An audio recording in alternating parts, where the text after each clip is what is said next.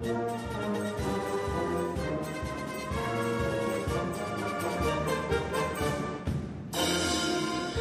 京都吹奏楽フェスタ。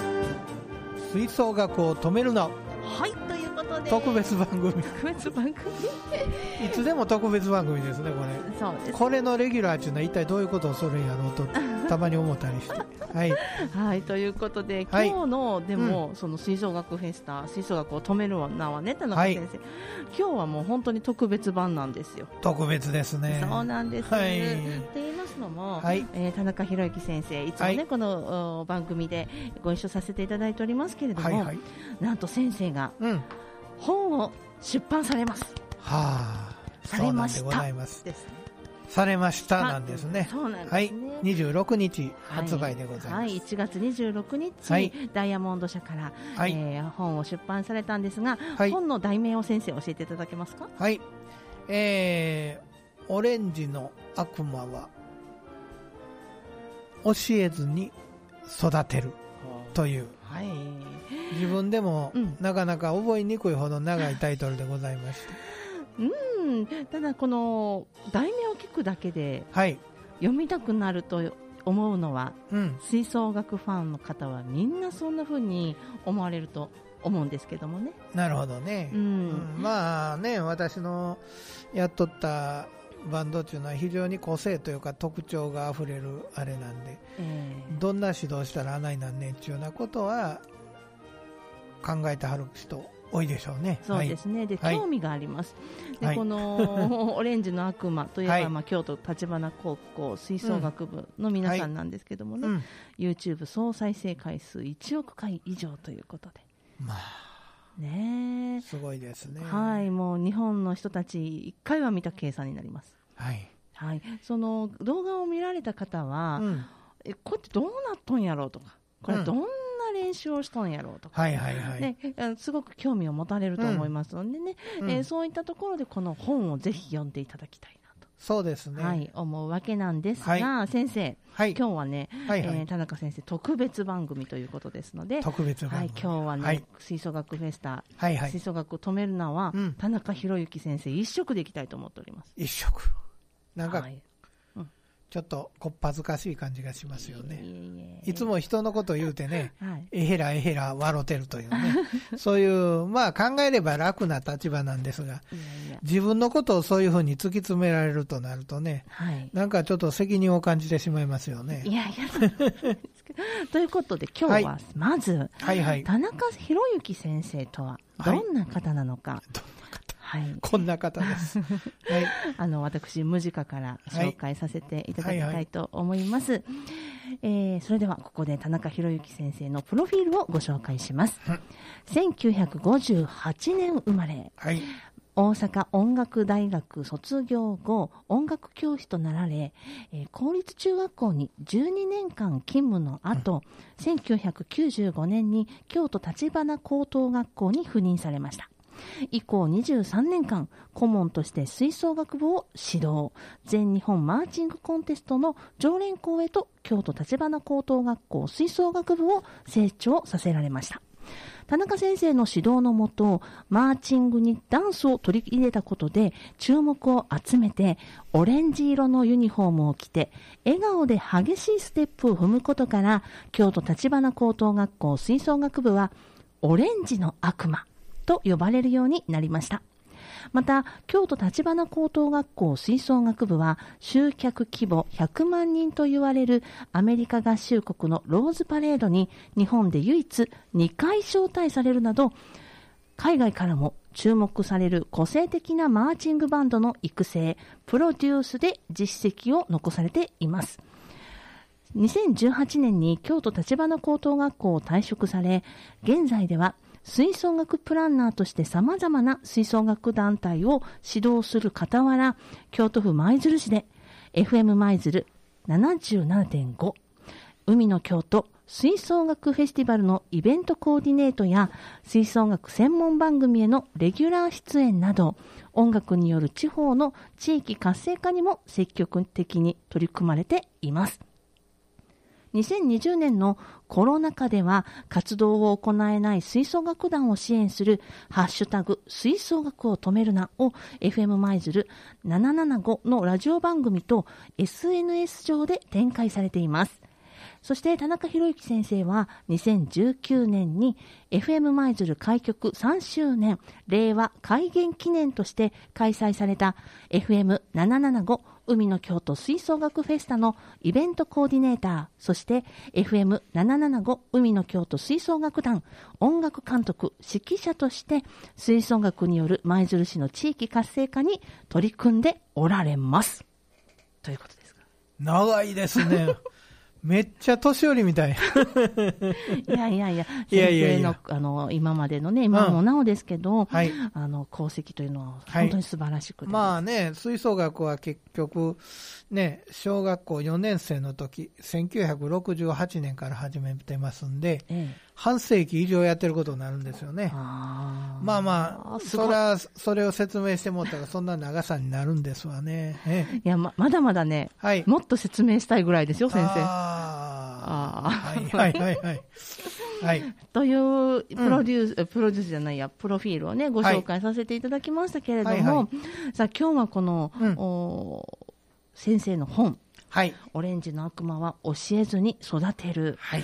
えーこの本についてね、はいじっくりとお話をおかけおお聞きしたいと思いますので、はいよろしくはいはいお願いいたします。ネタバレでしそうですね。喋りましょうか。はい。ぼちぼちで。ぼちぼち。はい全部喋ってもうたらね、うん。本売れへんし。そうそう。でも、はい。聞聞いていただいたからこそ買いたいと思われる方も多そくいらっし。ゃると思いますからね。そう、そういうことを目指してはい。喋りたいと思はいい。ます。程よいネタバレでお願いします。はいはいはい。さて、えー早速なんですが、うん。先生、田中先生ね、こはいはいの出版される経緯といいますか、はい。こう書かれるはいはい。のはどういったことで？えーとですね、ええ。私が、えーと、2年前になるんかな？はい。2年前、3年前じゃない、2年前ですね。はい。えーと、立花を辞めてから、うんあの、地元の方の中学校に1年勤務しておりまして、はい。で、もう、その1年間で、まあ別に何も辛かったとかそういうのじゃないんですけども、はい。もうええかと。はあ。うん、もう定年にななる年60になるしね、うん。もう教師はええかなと思って、ええ。もうやめようとうん。いう形で決心したんですよ、年明けぐらいにね。で、えーじゃあ、で、もうそうすることに決めたら、うん結構、あの、心中サバサバいたしましてですね。はい。えーじゃあ、せっかくやから、今までの人生を、あの、全部、こう、書き留めとこうかとはあいう気になりましてね。ええ私自身は、あの、読書はあまりせえへんのですよ。ええ人の書いた文章を読むの好きはないんですが、自分の書いた文章を人に読ますの大好きでね。はい。はい。いいですね。あの、高校教師の時代も、20年間一日も休まずに学級通信出しましたしね。はいまあそんなん結構好きなんですよ。ええだからずーっとね、僕が本当に生まれてこの方音楽をやり始めて、えでね、あの、呉羽小学校というね、日本一のあの吹奏楽のあの小学校バンドで、えー始めたことがきっかけで、はい。その後、まあ、吹奏楽を一生続けることになったというね、まあ、そういう人生なんですけどもね、ええ。それをずーっとこう書き続っとこうかとはい。いうことで、まあ、時系列で書いていったんですよ、ずっとね。うんうん、で、それをですね、さあ、それ書けたけどどうしようかなということで、ここで相談できるの人が、有名人がおりましてですね、はい。私もモデルとして登場いたしました。はい。あの武田綾乃さんというね、ええ作者が書かれた、えー響けユーフォニアムという、ねはい本がありますね。はい私はそこそこで立夏高校というね、ええーマーチングバンドの熊田先生というおばさんということになってるんですがおばさんなんですよ。おばさんなんですよ。はい。その、えーそのね、あええの作者の、えー武田綾乃さんにねええ、ちょっと相談して、はい。ちょっと読んで言うては、あの、原稿を送りつけて読んでもうたんですよ。はい。そうすると、先生これ、本になりますよ、って。ええそう。ほんまかいな、いうようなもんでね。いやー、そう、それは嬉しいな、ということで、ええじゃあどうしたらいいんやな、ということではい相談したら、じゃあ、あの、出版を企画する、マネージメントする会社をご紹介いたしましょうと。はい。いう形である会社を紹介してもらって、で、その会社の、あの、が営業で動いていただいて、で、それでその、こういう人間がおるんやけど、こんな本を書こうとしてるんですが、どっか載りませんかみたいな形で、こう、はい出版社を回っていただいたんですよ。はい。そうしたらなんと、まあ、ダイヤモンド社という、すごい。ね、ビジネスのうん。最大手ですわ。めっちゃ大手です。ああ、びっくりしましたわ。そやから、本を出す言うてね、はい。あー周りにもちらちら言うとってんけども、ええ周りの人の理解はね、よくあのーありますやん。あのー半世紀みたいなのをね、自費出版で本書いて、はいあのー身の回りの人に配ったら、あと配るとこなくなって積んだのみたいなね。はいそういう人よういてますやん。ええその類やと思われとったみたいでね。はい。うん、自費出版みたいな、それお金かかったですよ。いや、俺一銭もかかってへんで、言うて。ええうん、いや、本出してくれたはる言うんねやで、言うとええいうことで、そのあたりでみんな理解できまして。いや、すごいことしてはるやん、いうのことでね。すごいですよあ。僕、ほんまに自費出版やないんですよ。そうです。うん、そこで。でね、えうん、うん、そこでその、あの、ダイヤモンド社に。はいそうするとね、やっぱ大きい会社やから、はい。あの、私の本に関するプロジェクトチームができるんですよ。かっこいい。うん。あの、一応、ぷ文章のプロのライターさんも加わってもうたりね。はい。それから、あの、ベテランの出版の人はい。やらでチームを作って、で、えーこの私のいかにして本にしていくかというのをね、うんそういうふうにやってくれはるんですよ。はい。で、あのーそこで、うん。あの、案として上がってきたのは、ええ。これを教育書として出しましょうと。あうん。今のままやったらね、今のまま僕が書いたんやったあ。ら、はい。単なるその半世紀というか、偉人伝って何もいらないから、偉人でもないでもないけども、ええそういうね、人生を書きまとめただけやけども、さあこれを改造していこうとおいうような形になったんですよう。んで、そこでそのね、あの、ライターさんに力を発揮していただいてですね、はい。普通あの、芸能人とかね、スポーツ選手が本出した反応は、ほとんどそのね、ライターさんが、あの、インタビュー、はい。聞き取りをして、はいで、全部こう、ライターさんが書いていきはるみたいな、らしいんですよ。はい。あの、そんな人ばかりはないとは思うんですけど。ええで、僕の場合はね、そんなんは嫌やなと。はい。結局自分で書きたいなということなので、ええ。そのライターさんからいろんなこういう、ここに関してはどういうことをされたんですかとか、はい。どういう思いやったんですかとか、どういうエピソードがあったんですかいうことを、もう、いろいろ注文してきはるわけですよ。ええ。そうすると注文されるごとにうん原稿用紙で10枚、20枚書いていって、最終的に全部書いたのは400枚以上書いたと思うんですよ。すごい。はい。まあそういうふうにして、えで、ただ単にね、私、あの、文章力のある人やったら、それを自分でまとめるわけなんですが、え。はい。私はもうただ単に書き散らかしただけですわ。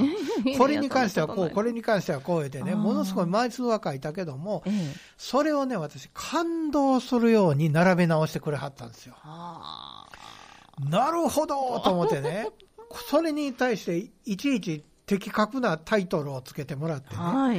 私はとりあえずだらだらと文章書いただけなんですが、それをきれいにこうね、まとめてもらった。本当に素敵。プロの力っちゅうのは、すごいもんですなぁと思ったんですわ。はい。ああやっぱりこの本出すっていうのはね、ええ自分、あの、みんな作家さんが書いてるもんやとはい。思うんやけども、ところがところが、あれなんですね、チームで作るんですね。んあーそれでね、なるほど。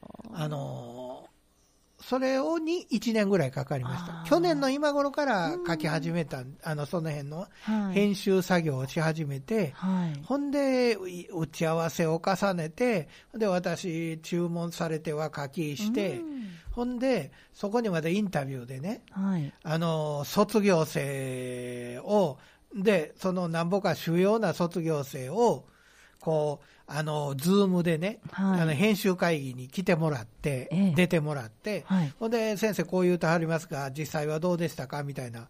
俺は何にも嘘言うてへんがな、みたいなもんでね。うんほんだったらもう生徒、卒業生もね、はい。私の言う通り言うてくれて、ああ、私の言うことに嘘はなかっただろうが、っていうようなもんでね。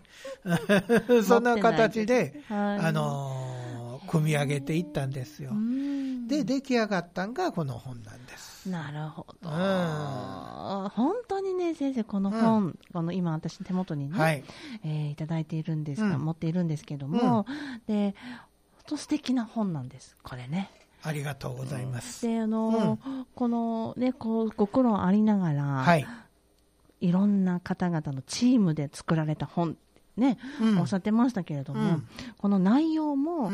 まあ、こうチームとか、そのそうですね。んあのーチームだったり、相手を思いながら何かをしなくてはいけないとか、そういった内容の本うん。だと思うんですけども。あの吹奏私も読ませていただいて、うん。吹奏楽ファンは絶対に読みたいと思います。だって、オレンジの悪魔ってどうなっとんって、絶対思いますもんね、あの動画を見見られたら。まあね、うん。こんなんどな、どう練習させてんねやろな、そうそうそうね。で、高校って3年間なわけじゃないですか。うん。でその3年間でここまで仕上げる、はい。特に1年生もはいはい。一番最初がそうです、うん。6月ですかね、うん。あのステージがあるっていうか、うん。あのね、出演されるのがね、えーそこまでにどれだけ先輩の、ね、2年生、3年生に近づけていくかとかね、そういったところがとても興味があるわけなんですよね。なるほどね。うん、で、うん。あの、おで、そこでこの本はどうなっとんかな、うんどんな風に書かれてるんだろうというふうに興味を持たれると思うんですが、うん。私は吹奏楽ファンの方とか、うん吹奏楽指導者の方だけではなくて、うん。他にもね、はい。お母さん、うん。子育てにもや、はいはいはい役立つキーワードだったり、うん。あと、会社のね、うん。あの女性を扱ってらっしゃるまあ吹奏楽、立花といえば、女子生徒さん、やっぱり多いですからね。男子はわずかですから。ねはい。あのそういったその生徒さん、思春期をお持ちのお母さん、うん。またはその女性の多い職場で働く会社の方うん。がこう指導をするということうんだったり、子供たちを育てる、うん。で育成という部分に関わられている方、うん。どんどん読んでいただきたいと思いました。そうですね。うんまあ、手前味噌ながら、人を育てるとええいうことに関わっておられる方は、何らかの参考にしていただければなというふうに思うんですよ。ええうん、まあまあ、これを通じてね。そうですようね。ん、まあ、吹奏楽のためだけに書いた本じゃないね、そうです、そうです。うん。本当そこがね、あの、はいとても大大事なポイントかななんて私は読んでいて思いました。うん。うん。吹奏楽だけの話ではなくて、うん。えー育てていく、はい。育て上げていくってはいう、うん。そこの部分をですね、うん。とても分かりやすくて、はいはい。であの教育論というよりも子育て論、育て論、うん。育成論っていうところで、うん。あのあなるほどというふうにうん。思われるポイントたくさんあると思います。はいはいはい。うん。うん。あの子育てに悩んでらっしゃる方とか、あのこう野球でも何でもいいですよね、こう育てていく。そうです、そうです。勉強でもスポーツでもね。そうです。そうです何でも上達するとうん。うん。いうことに関してね、ええ。あのその方法なんかを考えるにおいては、何そうですねらかの参考になるんかなもとは思いますね。はい、とてもはい参考で目から鱗だと思いますよ、先すご生い。魚屋みたい。はいはいはい。さあ、ということでですね、はいはい一度ここで一曲そう聴いですねていただいて、ちょっとブレイクを取りましょうかはい。その後、はいまあ、この本のこだわり部分などに、なるほど。お伺いしていきたいと思っておりますが、はいはいはい先生、1曲目先生。1曲目。はい。これはですね、ええ私、先ほどのプロフィールの中でね、えええー中学校で12年間という話がありました。はい。私の勤めた中学校が実は新設校でしてね、ええ1年生だけ100人少々の学校やったんですよ。はい。で、そこで、ええあの、一応あの、上からも言われて、吹奏楽をちょっとバンドを立ち上げてくれと。はい。わかりましたと。うん。いうことで、あの、生徒を一生懸命ね、あの、生徒の登校時間にね、ベランダへ出て、わー、ラッパ吹いたりね。うん、それで、先生、それ何とか言う、言うて、まあまあ、小学校7年生みたいな連中やからね。うん、それで、興味を引いて集め、嬉しがりを集めて、はい。17人集めて、ほんで、初めて、あの、曲を演奏したんですよ。はい。その曲が、この、全員初心者という中でね、この曲を、秋の運動会の時にね、はい。はい、あのーみんなにお披露目いうことで、全校生徒の前で17人並んで演奏したんが、この曲で、はい。えー、ハロルド・ワルターズというね、はい。うちで言うたら、あの、ダウンバイザ・リバーサイドあるでしょ。はいチャッチャー、チャッチャッチャラ、あの編曲者と同じ人が、はい。はい。さ、作曲やねんけども、原曲はどうもレッドリバーバレーとちゃうかなと思うんですが、はい西部の人たち、ウエスターナーズというね、曲があります。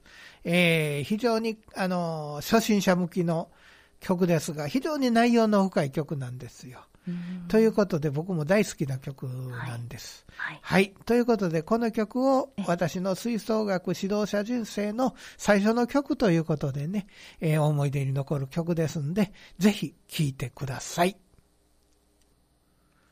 はい。お聞きいただきました。西部の人たち、ウエスターナーズ。いいでしょ。ねえ。素敵うんもう、半泣きなって聞いてます。懐かしい。思い出の曲、うんそうですねということはいでご紹介いただきました。はい。さて、本日の海の京都吹奏楽フェスタ、ハッシュタグ、はい吹奏楽を止めるな、特別番組ということでですね、はい。あのー今日は FM 舞鶴パーソナリティ、ムジカマキーナとゲストに田中宏之先生ということで、はい。お迎えしながら、はい今日は特別の特別でございます。先生のお本を出版されるということで、はいえー出版記念の特別番組でございますよ、先生。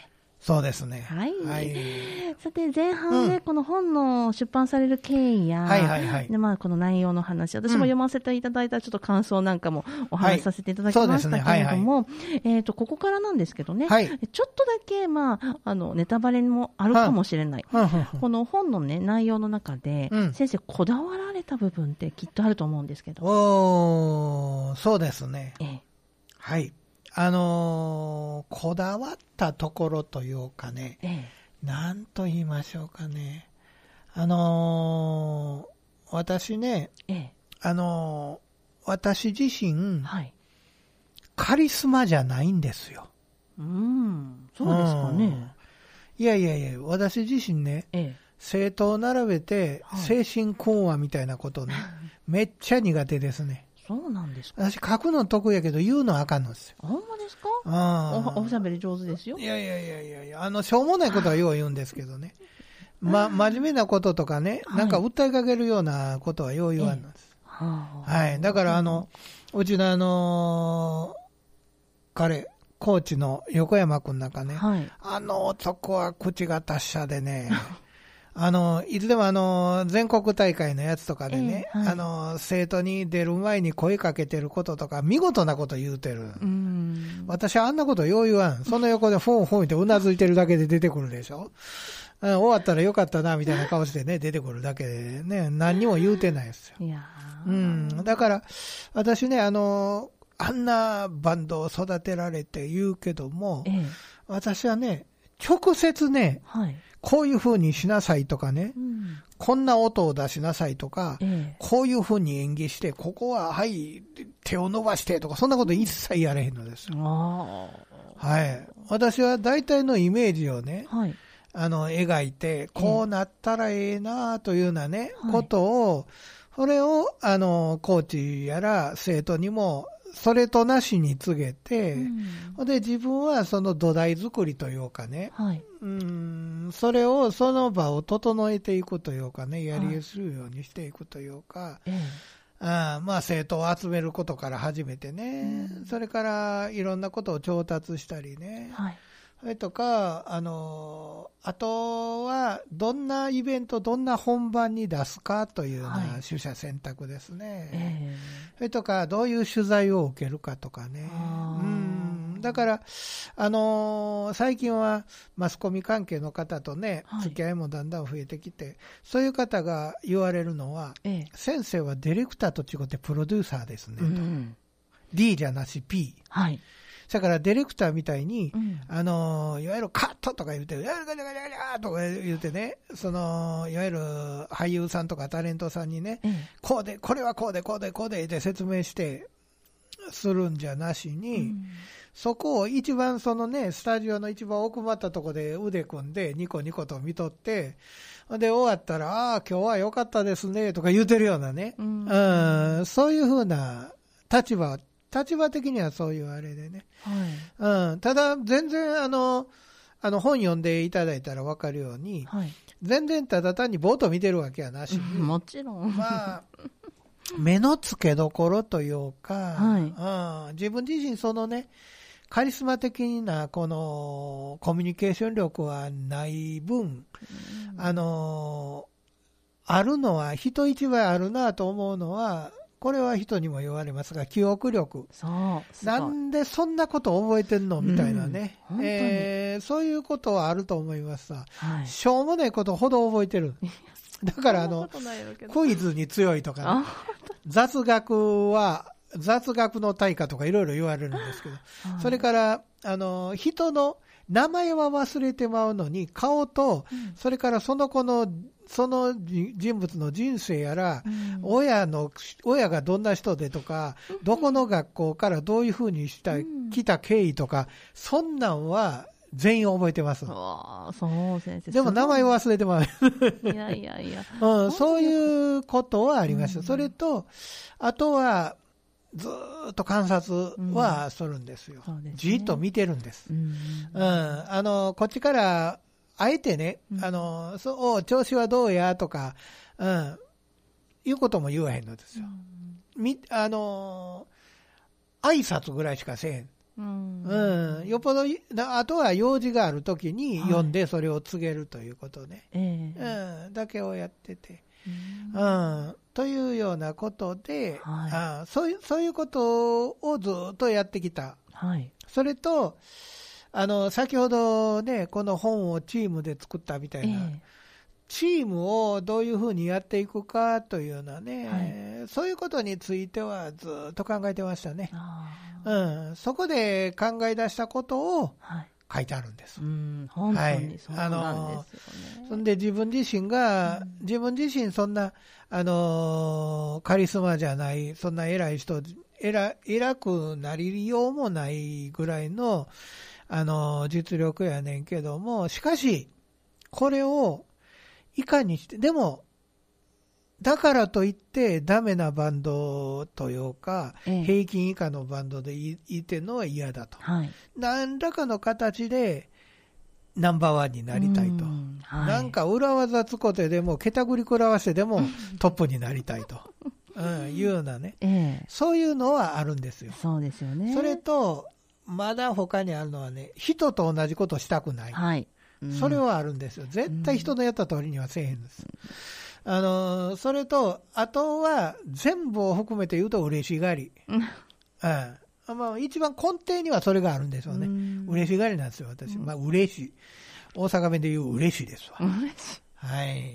もう、まあ、その辺も合わさって、こういうことをやったんじゃないかなと思うんですようん。だから、頭つこてっていうのはね、はい。だから、あの、あのー昔の阪神の監督の野村克也さんね、はい。うん、南海ホークスと。ええ野村さんがいろいろ言うてはるでしょ。はいあれはね、なかなか面白いんですよ。うんあの、弱いもんが強いもんに勝つにはどうすればいいかとか、うんようけ言うてはるでしょ。はい。あれ参考になりますよね。うんそれとね、僕ね、野球選手で、僕はあの野球は阪神タイガースのファンで有名なんですが、でもね、あのこの人を参考にしてる野球選手っていうのはね、はい。オリックスに前おった長谷川投手、はい。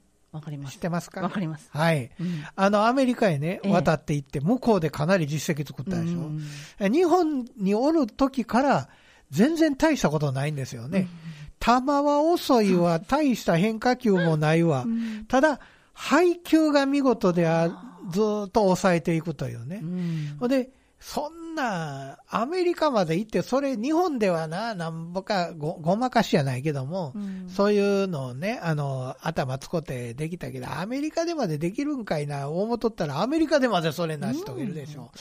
頭使うっちゅうのはなかなか必要なことやねんなと思って、じゃあ僕もあんな感じで、はい。はい。せやから僕は、本当にね、あの、よく、あの、私が世に知れるようになったのは笑ってこられてやと思うんですけども、ねはいあの時はなるべく映らんように映らんようにして、隠れて隠れてしてたでしょ。はい。ほんで、他の学校の先生っていうのは、うんもう堂々と精神訓話をして、それは私の言うことを聞きなさい、みたいなね。ええそういう感じで、それを生徒が、い、やー、先生、いうような形で慕っていくみたいなね。はい。私らそんなんね、うん私のことを卒あの卒業する、引退する手前までね、先生は私のこと名前も知らんはずだと思ってた生徒がほとんどやと思うんですうよ。ん全然声もかけへんしね。はい。うん、そうそういう、あのタイプなんで、だから、あのその長谷川投手のような考えね、うん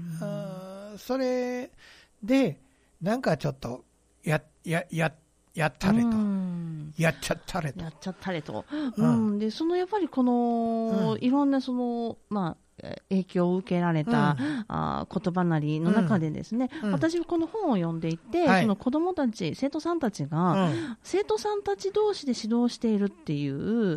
部分の、うん。その弱々はいはい。指導、はい。これね、弱い弱。い私現現役時代からね、ええ。弱々指導をしなければならないと思ってやってたわけはないですよ。ええ。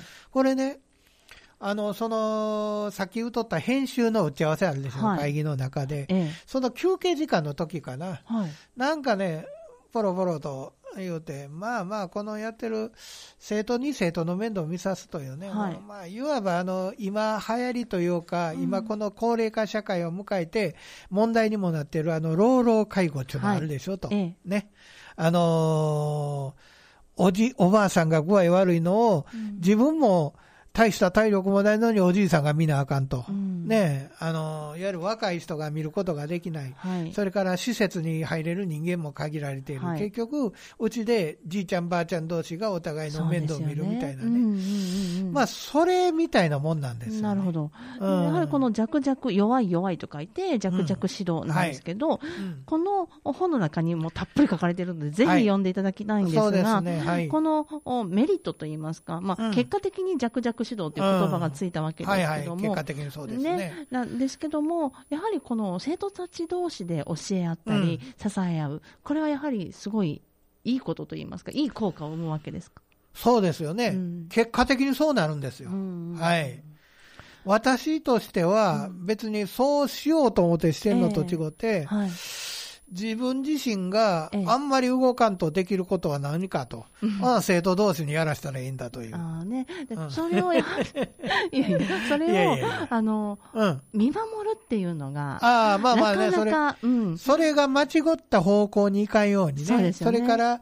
意地の悪い奴が登場せんように、はい。それは、そうあですよね。の、目光らしてますよしっね。かりとこう、網をかけると言いますか、はい。しっかり見ながらっていう、その見守りながら、この弱々指導うん。って言われてると思うんですよ、うん何もほったらかしなわけないと思いますしそうそう。だから、そこ勘違いしないようにしないといけない、この間ね、あのーあれでしたわ。ええ編集の時にね、はい卒業生も話に入ってくれた言ってたでしょ。ええ今その卒業生はね、もう中学の指導者になってはい頑張ってるんですけども、はい、あの、その子が言うには、はい、あの、生徒の中ではね、絶対どっかに隠しカメラあるはずやで。あんな何でも知ってるはずがないと。そうそう、本の中にもありましたね。ううんん、あのというふうにね、どっか見とってや言うてうんどっ。から見てる、どっかで見てるはずやで。いや、見てへん、見てへん。ううん、ん、あその魔法というかね、そういったそそういうの仕掛けというとか、こねうん、そういうの自分は、うん、そやから、あの、よう見てた、うんああいうね、あそあそこで言うてる子は、指導的な立場にあった子なんですよ。はい。指導的な。はい。だから、あの、具体的にはドラムメジャーやった子ですわ。はい。はい。うん。で、そういう子は分かってるんですよ。うんうんうんほんで、どっかで、なんであんなん知ってんねやろと。全部お見通しやと。そう。そうどっからあの情報収集。確かにね、情報収集もしてるんですよ。うん、ええ私はあの生徒以上、生徒とはうん。あんまりあの近しくないけども、ええ保護者とめっちゃ近しいんですよ。はいずーっと保護者と、うん。あの体育館に練習とか行ったら、ええ。もう生徒のことなんかほったらかしで親と喋ってますもん。はいはいはい。うん、でお終わりました言われて、おうおう終わったんか言って、さよならだけ言いに行ったりね。そうなんですよ。そう、そのうん。秘密といいますか、うん。秘訣といいますか、うん。そういったその魔法が、このおダイヤモンド社から1月26日に発売されます、うん。オレンジの悪魔ははい。教えずに育てるはい。に、もうドッパーっと書いてありますのでですね。ドッパーっと書いてあります。ドッパーっと書いてありますので、ぜひ皆さんご、読んでいただきたいとはい思います。さあ、はいはいということで、心当たりでですね、はいもう一曲、そうですね。はいえーっと、せっかくね、あのー立花高校のことを、はい。だいぶ話がそういうふうになってきましたんで、はい。えーここで、あのーシングシングシングはベタすぎます。はい。ということで、えーマーチングステージの一番最初に必ずやりました、この曲はい。です。えーそれの原曲の方をね、聞いていただきます。デビッド・フォスターのウィンター・ゲームスでございます。どうぞ。はい。ウィンター・ゲームスでございまはい。お聞きいただきました。京都立花高校のね、思い出の曲。そうですね。はい。原曲もいいもんですね。本当ですね。さあ、ということで先生、そろそろね、はいはいあの、この特別番組、うん吹奏楽を止めるのもね、終わりの時間が近づいてまいりましたが、はいはい最後にもっともっとお話聞きたいんですけどもね、最後にリスナーの皆さんにうん。向けて、この本を通じてどんなことを発信していきたいああ、などなるほどね。はい、お願いできますか？はい。あのね、はい。あのー他との比較みたいな形で言うのもなんですが、はい。こういうね、あのー吹奏楽の、ええ他にも指導のね、はいい、ろいろいわゆるカリスマと言われる先生の本がよく出てますでしょあります。私、去年あたりかな、あの、はい神と言われたヤビク先生の本も読ませていただいたり、はいいろいろして、いろんな方のね、やってこられた文章は読んだことあるんですよ。でもそこに共通点があるんです。ええ。それは、はいそういう本みんなね、主語が三人称なんですよ。はい。彼はこの時こう考えたのであるとか、うん。はい。ね。あの、こういうふうに、うん、彼はこういう経歴をとか、あの、いわゆる第三者が、はい。その人のやってきた功績というか方法を紹介しているというのが、うんうんうん。ね。はい。そういうふうな形で書かれてるでしょ。はい、そうですね。そんなんのはい一番大元はどこにあるかというと、はい。聖書ですよ。聖書は、ジーザス・クライストが、イエス・キリストは私はこういうふうに考えたんだ、みたいなこと全然書いてないでしょ。ええ。あれは弟子なり、はいそういう人が、うん主はこの時にこうなされたのでございます、みたいなことを、そうですよね。いろんな人が書いてええ、それをどう解釈するかの学問が未だに続いているというね、うんすごい本でしょ、あのそうですよね聖書っていうのはね。で、あんまりね、その第三者が、彼はこういうふうにしたのであるいうのは聖書的でしょ。はい。だから、そんな大したもんやないと、私のやった。私、ちょっと、はい、皆さん、ちょっと聞いて、私のやってきたことを聞いてちょうだいみたいなことで、だから私の本は一人称なんです。はい、そうでした。私はこうした、うん私はこう考えた、私はこういうふうに悩んだとか。はい。いうことで、全部、あの、自分で責任を持ってじゃないですけども、はい。私はという形で始まってます。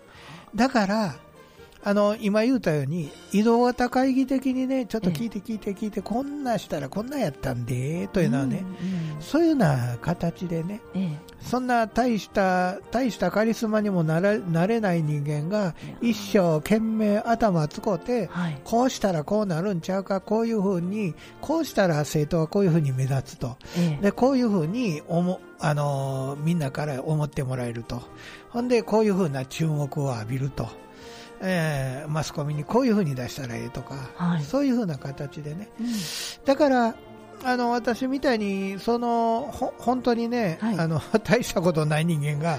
言うてるから、せやから皆さん真似もしやすいと思うんですよ。えうん、ここれあ、自分もこういうふうにちょっとやってみたろかと思ったことで、はい。やってみられたら案外うまいこといくかもしれんのですよ。なるほど。うん、だからあの悩んでこられ悩んでおられる方にはい。結構あの寄り添える考え方やと思うんです。ああ、なるほど、ということで、はいもっともっとお話聞きたいですが、この辺りでこの番組終了となります。はい、それでは、ここまでのお相手は、FM 舞鶴パーソナリティ、ムジカマキーナと、作者の田中でございました。ありがとうございまはい、した。どうも。